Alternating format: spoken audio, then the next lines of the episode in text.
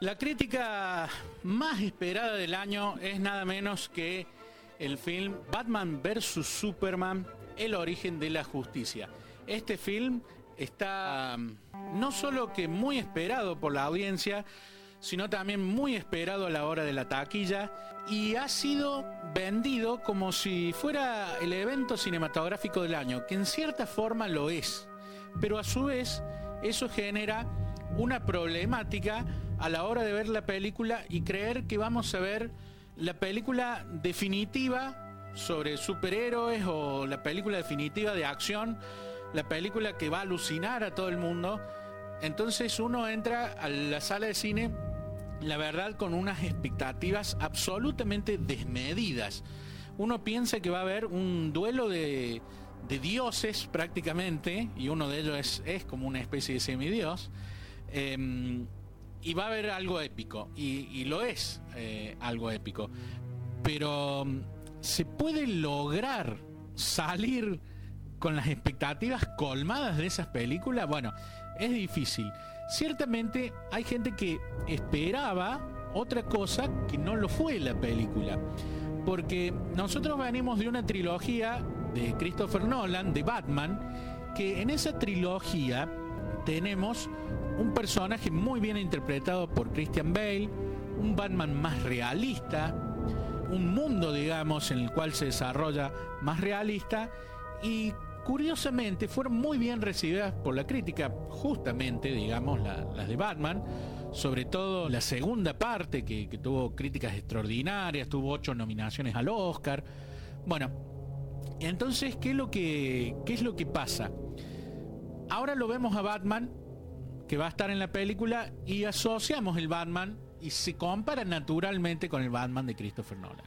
Y no es el mismo Batman, no es la misma idea no es la misma cuestión de decir, bueno, esto es otra cosa.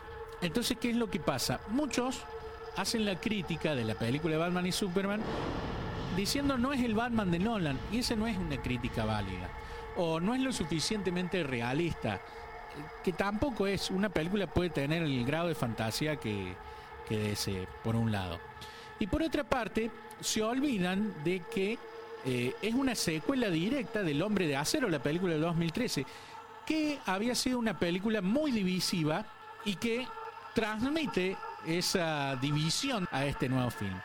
Hay mucha gente que le encantó El Hombre de Acero, a mí entre ellos, en 2013, y hay gente que no le gustó para nada y tuvo críticas mixtas y, no tuvo, digamos, grandes críticas. Bueno, esta película sigue en la misma línea del Hombre de Acero y sigue todo lo mismo a la persona que le gustó el hombre de acero, también le va a gustar, probablemente le encante, o quizás le guste un poco menos, pero el que le gustó el hombre de acero, esta le va a gustar. Y al que no le gustó el hombre de acero, esta tampoco le va a gustar. Es así de simple. ¿Les gustó el hombre de acero o no? Y ahí saben si Batman vs. Superman le va a gustar o no. Y las críticas son más o menos aplicables a las dos películas. Tienen un estilo particular, de acción rápida, de montaje rápido, de cierta oscuridad en el personaje de Superman y más aún en el personaje de Batman. Y eso hay gente que no le gusta, hay gente que todavía tiene la idea del Batman de Christopher Reeve. Yo crecí con el Batman de Christopher Reeve. Yo lo vi en el cine. Yo iba al carnaval, a los corsos, y me disfrazaba con el traje de Batman de Christopher Reeve que me lo habían hecho a mano. O sea, yo lo amé a ese, a, ese Superman, perdón, de Christopher Reeve. No lo niego, pero ahora hay otro Superman. Hay que hacer el duelo. Hace tres años estábamos hablando exactamente lo mismo. Hay que hacer el duelo. Ya está, ya fue. Terminó. Ahora hay otro Superman. Hay otro Batman. Entonces, bueno, juzguemos a la película por lo que realmente es y no por lo que quisiéramos ser. Hay dos reglas básicamente de la crítica. Uno es que a la película hay que verla antes de criticarla. Se hicieron críticas muy pero muy injustas sobre este film antes de verla, diciendo que ya lo habían arruinado, que habían arruinado lo de DC, que la chica era muy flaca para la Mujer Maravilla, que esto, que el otro. Bueno, eso no era válido. Ahora sí, hablemos si lo arruinó, no lo arruinó, si la chica es flaca o no es flaca o lo que sea. Y la segunda regla de la crítica es juzgar al film por lo que es, no por lo que uno quisiera hacer. Muchas veces cuando uno empieza a hacer una crítica o cuando sabe poco de hacer crítica, dice, tendrían que haber hecho esto en vez de esto otro. No, no tendrían que haber hecho nada. Eh, es lo que es. ¿Te gusta, no te gusta? ¿Funciona, no funciona? ¿Cómo lo analizamos? Despojándonos de nuestros prejuicios, despojándonos de nuestra preconcepción, como tiene ese Batman o Superman. Ahí tenemos que ver la película. Escuché, por ejemplo, una crítica cuando terminó la banda premier un muchacho se quejaba sobre que las protuberancias óseas de un personaje no eran lo suficientemente grandes. A ver, uno tiene una idea, una imagen de los cómics, de determinadas cosas, pero el director lo puede adaptar según sus necesidades. Las películas no tienen que ser adaptaciones fieles de los cómics. Y no tiene que ser la idea que uno tenga de determinado personaje. Es la idea que tiene ese director de ese determinado personaje. Muchos soberbiamente van al cine queriendo tener su propia visión del personaje. Si quieren tener su propia visión, hagan su propia película. Cuando van al cine van a ver la visión de Zack Snyder. No van a ver la visión de ustedes ni van a ver la visión de Nolan. Y si su propia visión coincide con la de Nolan, bárbaro, vean la trilogía, todo. A mí me encantaron las tres películas y me alucinó la primera. Pero juzguemos esta por lo que es. La película de Batman y Superman es una película que está hecha básicamente para el mismo público que El Hombre de Acero, para el que es fan, para el, el que le gusta las historietas también. Hay algunos momentos que para el, seguidor de las historietas que abraza esta película son gloriosos. Hay algunas tomas que parecen arrancadas de la historieta y puesta en la pantalla.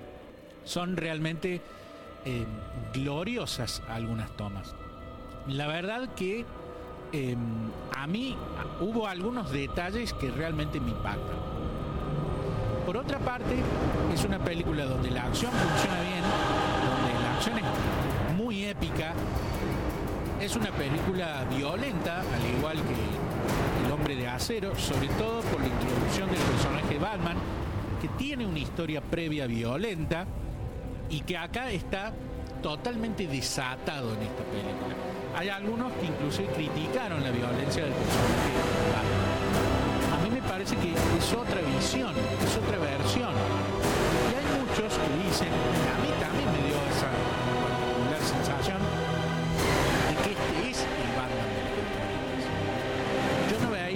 Affleck como Batman. Yo veía la pantalla y decía, este es Batman. Para mí era como si lo hubieran filmado el verdadero Batman. Y esa sensación realmente me gustó y me entusiasmó. Por otra parte, bueno, siempre estuve de acuerdo con el personaje del británico Cavill para El hombre de acero, en esta película está mucho más musculoso, mucho más grandote y mucho más entregado a la causa humana, por así decirlo. El personaje de Henry Cavill, la verdad que funciona muy bien. Es otro Superman, no es el Superman de Christopher Reeve, que era un Superman que tenía cierta picardía, cierta complicidad con el espectador y cierto toque de humor. No, es un Superman más serio, pero que a su vez hace determinados actos y muestra no solo es súper poderoso, sino que además es una película comprometida y valiente y entregada. El valor que demuestra Superman en esta película es realmente notable y hace que uno termine queriendo más el personaje y sus acciones, digamos, en el film están muy logradas y el arco dramático del personaje de Superman es realmente extraordinario. Es una película que reivindica a Superman a pesar de que Batman está primero en el título y es digamos como la novedad del film. El Batman de Ben Affleck, en mi opinión personal, quizás poco objetiva y quizás aventurada y apresurada porque hace menos de una semana que he visto la película, pero en un primer impacto me pareció el mejor Batman que he visto. Me encantó eh, el personaje de Michael Keaton en su momento, que no le tenía fe, el Batman de 1989. Val Kilmer no me enganchó tanto, pero el mismísimo Bob Kane, creador de Batman, dijo que había sido el mejor Batman. El personaje de George Clooney estaba, digamos, eh, predestinado al olvido en ese film. No, no había nada que hacer. O sea, ya desde el, desde el mismísimo traje que tenía pezones, ya estaba condenado. Pero después, cuando anunciaron el casting y anunciaron película de Batman comienza, de Batman inicia, yo estaba muy contento, porque en ese entonces nadie lo conocía a Nolan, pero yo sí lo conocía, había visto Memento era una de mis películas preferidas. Y sí lo conocía a Christian Bale, que también me gustaba mucho y me pareció un casting extraordinario. Me encantó, me pareció en su momento el mejor Batman de todos, pero ahora he visto otro Batman que me entusiasma, el Batman de Ben Affleck. La verdad que todas las críticas que se le había hecho eran injustas. Ya eran injustas de por sí por no haber visto la película. Pero una vez, por ejemplo, que ya vimos la, la primer foto de Ben Affleck con el traje, ya se calmaron un poco los ánimos. Y últimamente hubo algunos que anduvieron saltando la valla, algunos garrochistas, que les empezó a gustar la idea de pegarle fuerte. Bueno, vista la película, Ben Affleck está muy bien. El personaje interpreta bien. Es una de sus mejores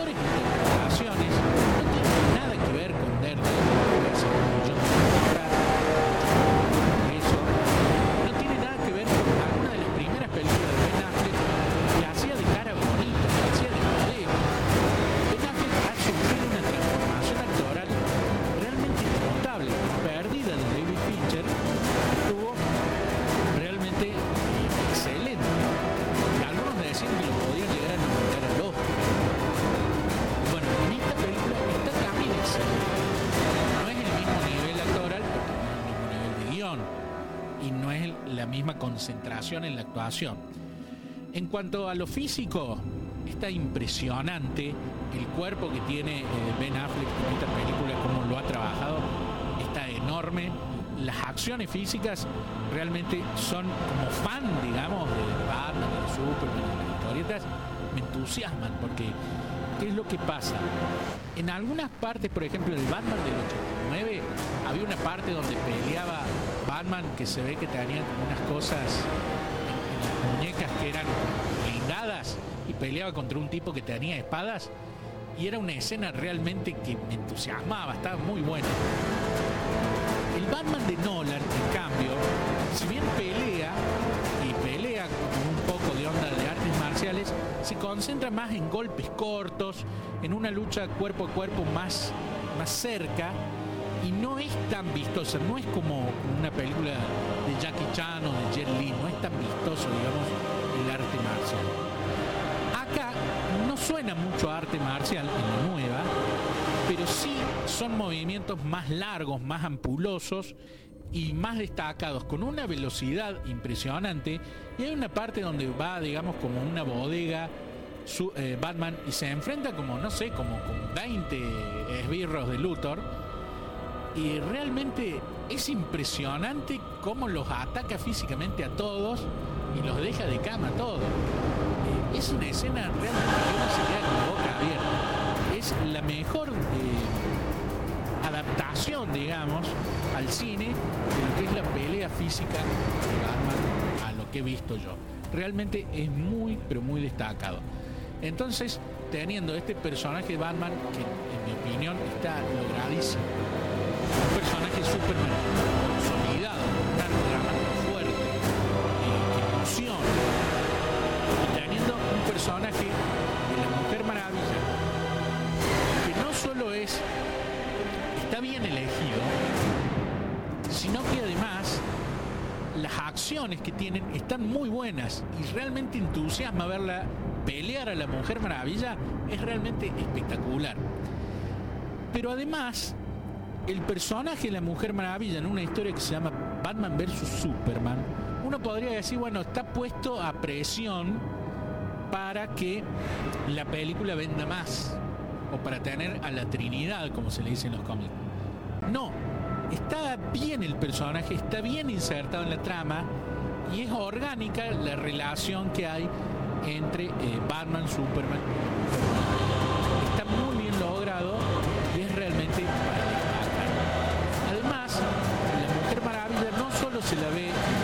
fase guerrera, sino que también se la ve como una mujer que va a fiestas vestida de gala y cosas por el estilo como se ve en el tráiler.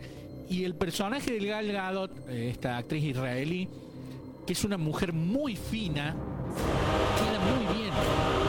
En su momento se había hablado que su compañera de Rápido y Furioso, Gina Carano, una mujer que era luchadora de verdad y, cosas por el estilo, podía llegar a ser la mujer maravillosa, y yo estaba muy entusiasmado con ese casting. Eh, finalmente no se dio y, la actriz más flaquita, que muchos decían le falta sopa y esto, fue la elegida. Pero uno viendo la película y viendo esas escenas donde va la fiesta, Gina Carano es, una mujer hermosa y, con mucho músculo, pero también es eh, no tiene la feminidad que tiene Gal Gadot y no es lo elegante que es. Entonces, viendo el personaje que tiene ese lado de la elegancia, me parece muy bien elegido. Pero aparte la entrenaron en artes marciales, le pusieron un poco más de masa muscular y cuando uno la ve luchando, no dice esta chica es muy flaca, sino que realmente ve una verdadera guerrera que realmente hace unas acciones que son increíbles. Entonces va a ser la delicia de muchos el personaje de Wonder Woman, de la Mujer Maravilla.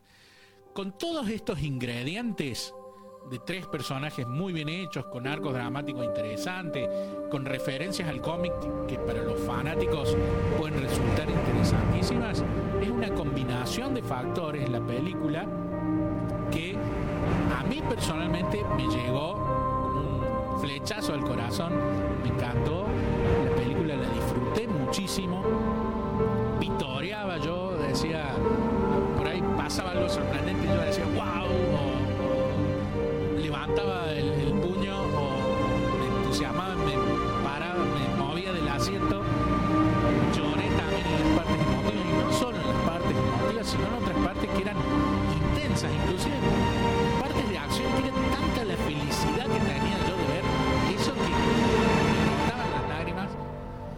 Felicidad de ver lo que veía. La película que por lejos más disfruté en el año, Batman vs. Superman, que no quiere decir esto que sea una película perfecta, ni quiere decir que no tenga sus problemas. Por ejemplo, el arco dramático de Batman y su relación con Superman se resuelve un poco arrebatadamente. Hay ciertas líneas de diálogo que son un poco ridículas.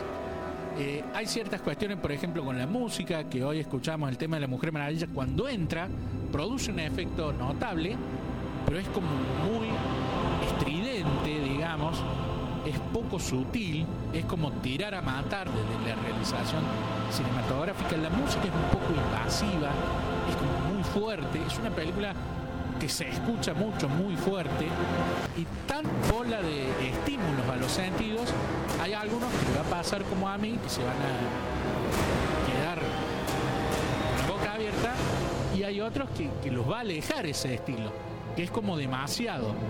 Entonces no es una película para todo el mundo. Y recuerden lo que yo siempre les digo. Las películas no son obligatorias. Para un crítico de cine puede ser sí. Determinada película de cinearte o, o determinada película ganadora de determinado premio puede que sí.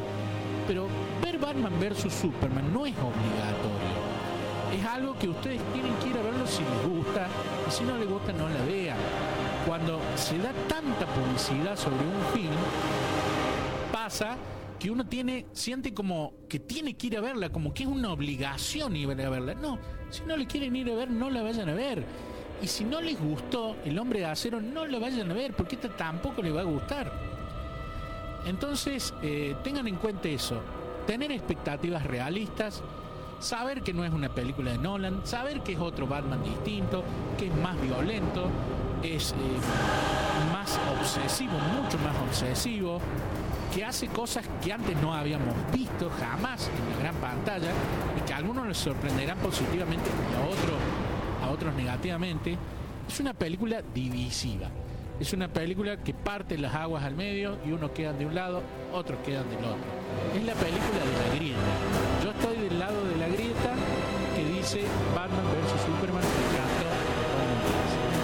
Soy plenamente consciente que ese 10 no significa ni perfecto, ni significa que a todos les vaya a gustar. Y así como a mí me encantó, hay gente que me Así que esa es Batman vs. Superman, el origen de la justicia.